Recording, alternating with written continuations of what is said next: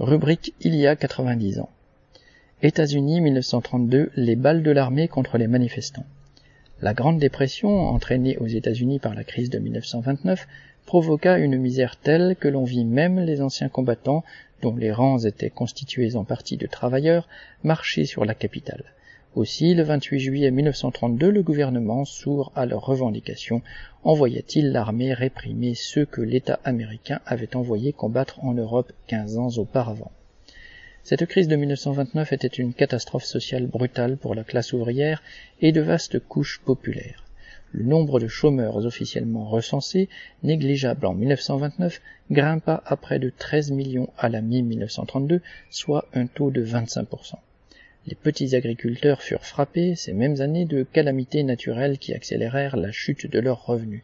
Les dettes et hypothèques ne pouvant plus être payées, 400 000 fermes passèrent dans les mains des banques entre 1929 et 1932 et autant de familles de paysans furent expulsées de leurs terres.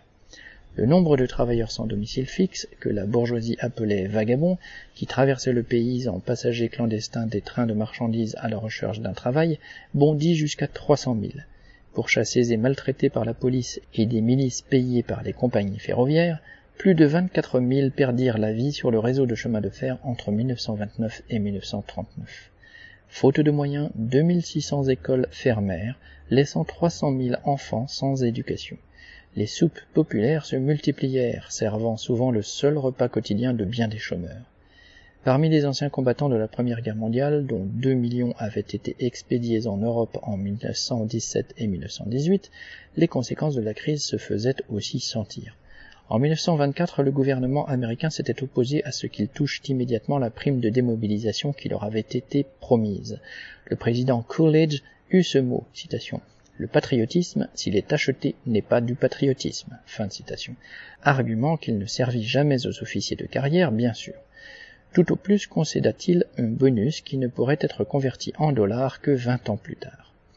Au moment où le mécontentement des vétérans s'accroissait, des marches de chômeurs, marches de la faim, commencèrent à sillonner les États-Unis.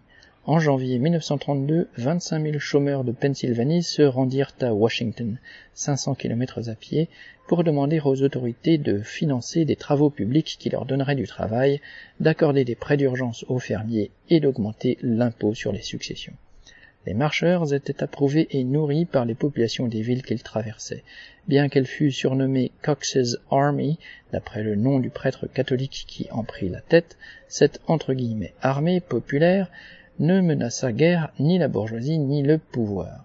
Arrivé à Washington et après avoir remis ses revendications au Congrès et au président Hoover, Cox fit faire demi-tour aux marcheurs qui entreprirent le voyage retour.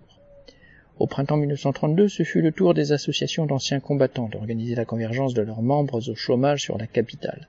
Une dizaine de milliers de protestataires, certains venus avec femmes et enfants, construisirent un campement à Washington à l'image de ces bidonvilles peuplés de pauvres, ironiquement appelés Hoovervilles, qui apparaissaient au cœur des grandes villes américaines.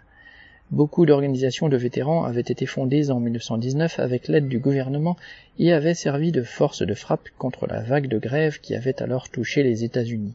Leurs dirigeants étaient anticommunistes et violemment hostiles aux syndicats.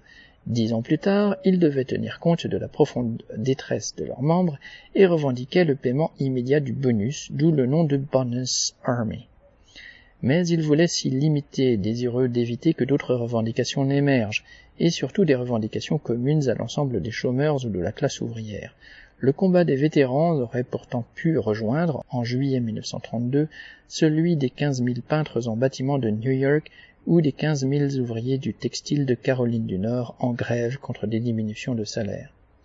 Le président Hoover n'en prit pas moins peur, voyant que son refus de céder ne faisait pas repartir cette entre guillemets armée qui campait juste de l'autre côté de la rivière, non loin de la Maison Blanche. Au contraire, elle grossissait jusqu'à atteindre en juillet autour de trente mille membres. Les protestataires furent accusés d'abriter des communistes. Il y en avait certainement, bien que les dirigeants du mouvement les aient chassés régulièrement du campement, mais cela ne suffisait plus à effrayer les vétérans qui, en 1932 était bien plus touché qu'en 1919 par la dénonciation d'un capitalisme désormais en faillite. Le 15 juin, 6000 vétérans manifestèrent devant le Capitole au moment où le Sénat votait contre le paiement immédiat de leur bonus. Puis ils se mirent à manifester plus fréquemment devant les immeubles fédéraux du centre de la capitale, voire à les occuper, ne se contentant plus de camper à l'extérieur. Le pouvoir ne pouvait plus le tolérer. Ceux qui étaient à la tête du mouvement continuaient cependant de supplier les élus et de faire des discours patriotiques, alors que les autorités préparaient manifestement la répression. La police venait de tirer sur 300 chômeurs qui réclamaient du travail sur le chantier d'une digue dans l'Illinois, faisant un mort et 30 blessés. À St. Louis, dans le Missouri, elle avait attaqué une manifestation de milliers de travailleurs et leurs familles qui demandaient des secours alimentaires à la municipalité, faisant un mort et trois blessés par balle. Le 28 juillet, dans la capitale, la police entreprit de chasser les vétérans du centre-ville. Ils résistèrent au gaz lacrymogène et furent rejoints au cours de l'après-midi par leurs camarades du campement. L'action de la police était une provocation orchestrée par Hoover, qui avait par ailleurs mobilisé un millier de soldats et cavaliers avec mitrailleuses et tanks pour faire régner l'ordre à Washington. Dirigé par des officiers promis à tous les honneurs et à toutes les responsabilités, tels MacArthur, Eisenhower et Patton, l'armée tira. La cavalerie chargea en pleine ville pour repousser les manifestants vers leur campement.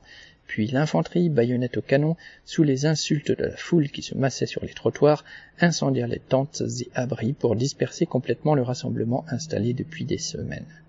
Hoover mit ainsi fin à la protestation au prix de deux morts et de nombreux blessés. En novembre 1932, il allait payer le prix de sa politique répressive par une impopularité accrue ce qui aida Roosevelt à le battre lors de l'élection à la présidence. Confronté à une nouvelle marche des vétérans en mai 1933, le nouveau président y mit fin en les enrôlant pour de grands travaux et en 1936, enfin, le Congrès leur accorda le paiement de leur bonus. Ni Roosevelt ni la bourgeoisie américaine n'en avaient pourtant fini avec la contestation sociale entraînée par la crise. À partir de 1934, les luttes de la classe ouvrière américaine, jusqu'ici sporadiques, allait devenir massive, puis se généraliser. Lucien Détroit